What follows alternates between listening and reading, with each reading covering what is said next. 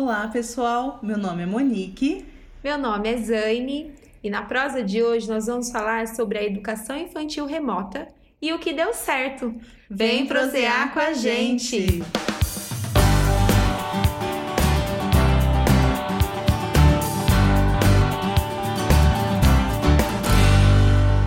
Lá em meados de março, quando nós nos despedimos das crianças, nós dissemos até logo, né? E a gente não imaginava, sabíamos sim que algo incerto estava por vir, mas a gente não imaginava o quanto seria desafiador passar por este momento e trabalhar e chegar até as crianças nesse momento, né, Zane? Sim, um momento de incerto, porque nós tínhamos esperança de retornar logo, né? Acho que ninguém imaginou que ficaríamos tantos dias Acho que ninguém estava pensando nisso, nem nós enquanto escola, nem as famílias. Foi tudo muito rápido, né? É, hoje são mais de 100 dias já distantes, né? E quando a gente começou com esse trabalho, eu acho que a visão era de um tempo passageiro mesmo, um tempo de espera. Enquanto não voltamos, trabalhamos de forma remota. E a realidade que está se mostrando é que a incerteza continua. É, não temos datas, não temos respostas. Houve muitas perdas também. Acredito que cada pessoa, né, perdeu alguém ou conhece alguém que perdeu. Além de perder vidas, que é o mais importante, perderam-se outras coisas também, né? Muitas dificuldades que nos tiraram da zona de conforto. A gente, uhum. nós vivíamos, nós éramos felizes, éramos felizes e não Nós sabíamos. Mas não é assim também, né? É... Nem tudo é perdido e não só perdas tivemos, tivemos ganhos também. Então, nesse podcast, a gente quer compartilhar com vocês o que deu certo, é isso que a gente quer falar. Sobre o que é positivo, a educação tem esse essa possibilidade de se reinventar, de se mostrar positiva e de tentar mudar realidades. E a educação muda realidades, né? Especialmente a educação infantil tem esse poder de mutação e de adaptação à realidade que se passa naquele momento, né? A necessidade daquele momento. E isso aconteceu de uma forma muito louvável, graças aos atores que encabeçaram isso, que são né, os professores, em diferentes partes né, do país e em diferentes realidades, escolas particulares, públicas. O que a gente tem visto é, em muitos momentos vira até meme na internet, né? Mas o que a gente tem visto é um esforço coletivo muito grande de pessoas de grande compromisso com aquilo que faz, né? É, e assim, nós do Prosa não poderíamos deixar de parabenizar todos os professores, as professoras, as equipes, todos os funcionários envolvidos na educação, porque é, é, essa situação não foi uma obra de uma mão única ou de um jeito único. Na verdade, eu acho que eu nunca vi equipes tão unidas, né? Nunca vi professores tão ajudando uns aos outros, desenvolvendo competências. E acho que esse assunto também que a gente vai falar, né, em outra oportunidade. Mas o que ficou mais bacana, pelo menos assim, que eu observei, acredito que todas nós temos esse contato, foi do primeiro acolhimento com a família, a preocupação dos professores e da escola em acolher as famílias nessa situação porque não tinha receita. Na verdade, ninguém nunca fez isso. Isso é inédito. E a gente trocou o pneu com o carro andando, andando né? E assim, trocar pneu com o carro andando, né, gente? Na verdade, a gente fala assim de uma maneira, né, até brincando, mas é sério isso, né? Porque como que de repente a escola ficou vazia e de repente as crianças não vieram mais? E agora eu preciso me comunicar com as crianças e com as famílias. Como que eu vou fazer para receber essa família, atender essa família que está fragilizada muitas vezes em situações difíceis e mostrar para ela que a educação do filho dela pequeno é importante. A gente já tem o hábito, né, de falar que cada criança é única, cada família é única, que um é diferente do outro, mas nunca se tornou tão real esse atendimento individualizado né? foi preciso sim conversar com cada um, ouvir muito do que eles estavam passando, ponderar, dar sugestões, ajudar mesmo a organização dessa família para que ela conseguisse, diante de tantas situações que ela estava vivendo, olhar para a criança, né? Então, esse acolhimento foi o primeiro ponto que a gente considerou muito positivo. E, e tudo isso que a gente vai conversar aqui nesse momento, é, a gente até né, estava falando antes, são pontos que foram tão bacanas que não tem por que deixar de existir depois que a gente voltar para a nossa realidade, né, de aulas presenciais. São ações que a gente acredita que vieram para ficar mesmo. E esse acolhimento é um deles. O acolhimento e nesse acolhimento, né, ao atender as famílias de maneira remota, o fortalecimento do vínculo entre a escola e a família. Porque assim, a família sempre nos procura para para esclarecer algo que é, que é individual, né, da criança ou algo até familiar mesmo. Quantas mães já não vieram conversar, né, conosco sobre alguns problemas. E assim, essa oportunidade que as professoras tiveram de entrar na casa das famílias, nós entramos na casa delas. Então, realmente estamos conhecendo cada família. Uhum. Conhecendo como ela vive, conhecendo até hábitos da família, né? As pessoas que convivem, Sim. né? Porque é, há uma rotatividade de, de pessoas que interagem com as crianças. Um dia é a mãe que pode realizar a proposta, outro dia é a avó, outro dia é uma cuidadora que a criança tem próxima a ela. Então a gente tem visto a casa como ela é por dentro, a organização familiar como ela é por dentro, né, no seu íntimo. Sim, e assim, as crianças, elas são muito naturais nessa situação porque elas se sentem muito bem com isso. Eu recebo áudios sempre, muito áudio assim, falando que está com muita saudade da escola. Olha a minha boneca, olha a minha casinha, né? Olha o meu quarto, professora. Então, assim, eles têm essa vontade de mostrar como que é a intimidade deles, né? O que, que eles têm de pertencimento familiar. Entrar na casa de uma família, na verdade, entrar na casa das famílias permitiu nós conhecermos mais, é uma oportunidade, né? De conhecer a criança, né? Que Sim. é assim o nosso foco principal. A gente tem o hábito de escutar a criança enquanto ela está nos mostrando quem é no ambiente escolar. Mas quando eu conseguir entrar lá naquele grupo familiar, eu estou conhecendo ela em outro ambiente e isso me aproxima muito mais dela. E para os pais também, isso abriu uma nova janela. É claro que isso tem que ser ponderado para que a comunicação continue sendo efetiva. Mas antes, a maior parte do nosso contato com as famílias se dava na porta da sala. E aí eu tenho a mãe que trabalha fora, que não consegue conversar com a professora. Eu tenho aquela criança que é levada pela avó. Eu tenho a mãe que vai apressada, né, levar é, a criança. A porta da sala não é o melhor momento para conversar realmente, porque a gente está recebendo as crianças ou entregando as crianças.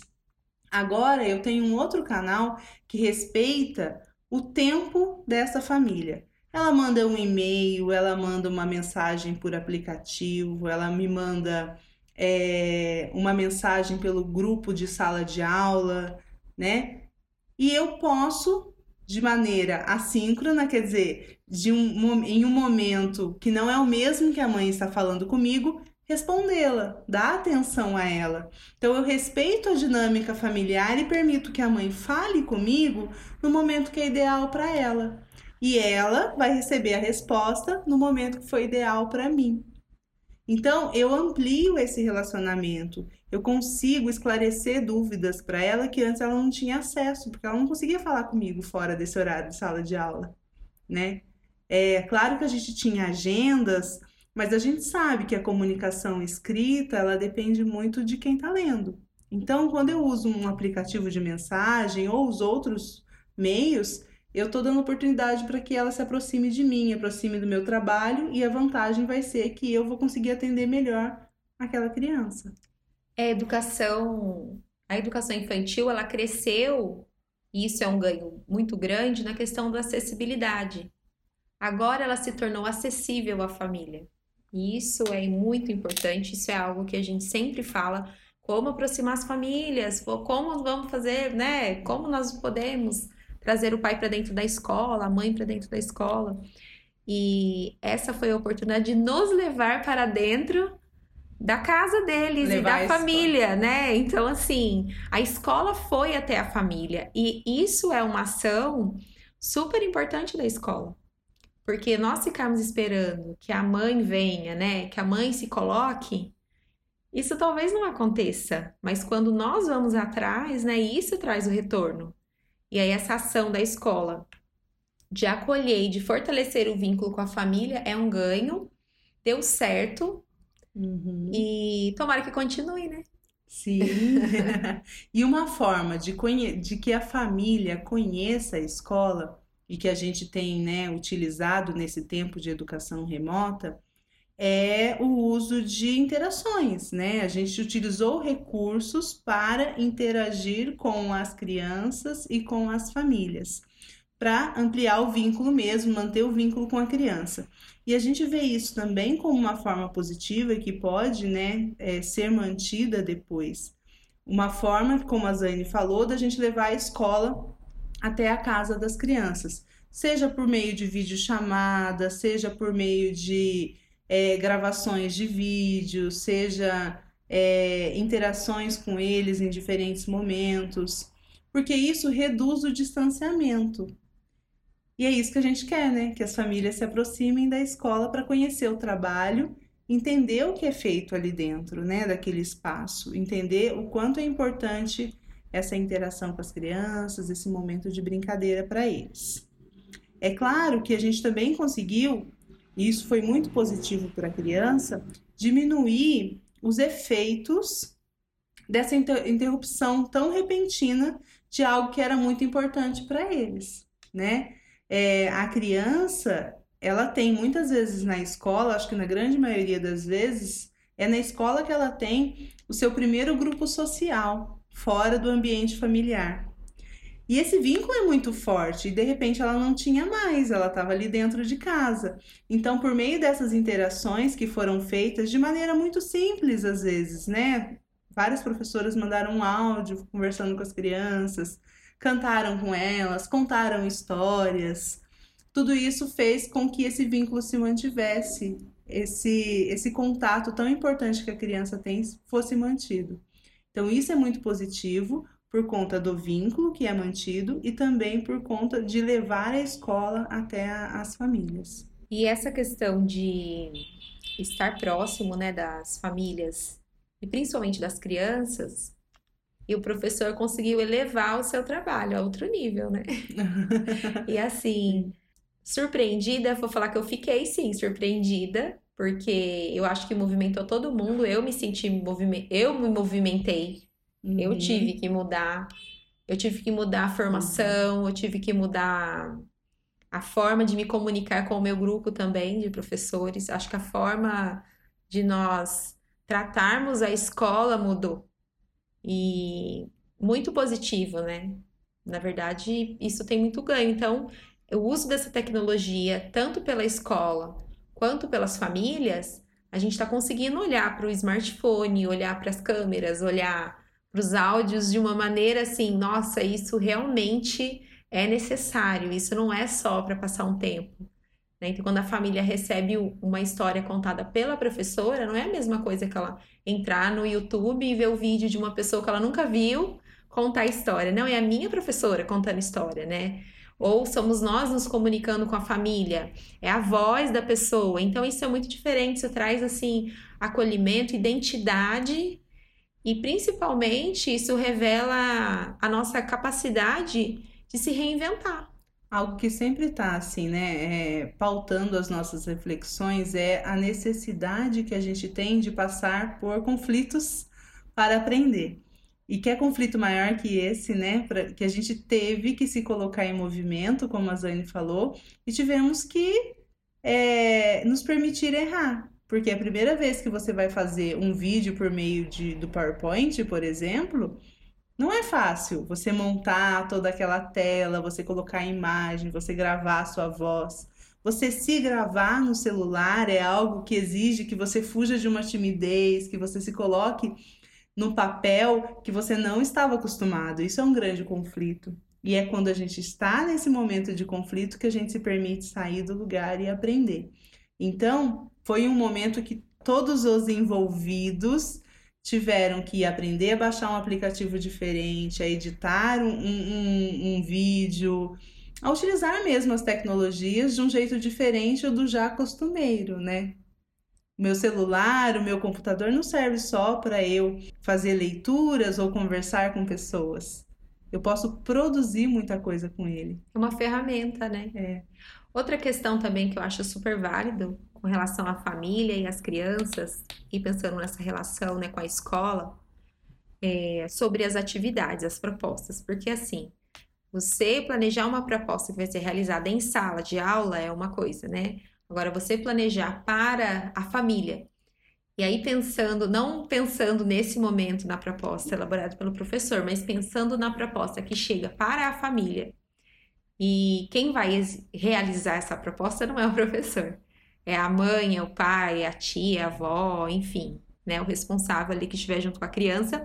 E a criança, né, muitas vezes vai precisar da orientação, vai precisar da leitura, vai precisar que alguém coloque à disposição para ela essa proposta. Então a família começou a, a, acho que assim, a entrar até em conflito com essa questão de como que é feito o trabalho na escola. Porque muitos pais ficaram esperando que, não sei, que de repente a gente mandasse folhas, folhas, né? Que mandássemos apostilas e é. livros. E aí nós mandamos uma brincadeira, uhum. né? Então, assim, muitos pais questionaram isso. E isso pode ser visto, assim, inicialmente, como algo que incomoda. Eu sei, porque há uma pessoa ali que esperava outra coisa de você e quando ela vai perguntar para você por que, que você mandou uma brincadeira, você fica incomodado, porque soa como uma crítica. Mas a gente quer mostrar isso por um lado positivo, né, Zane? Sim, porque ao mesmo tempo que a gente percebeu que as famílias precisam compreender melhor o que é feito na escola. Isso só revela algo que a escola precisa melhorar.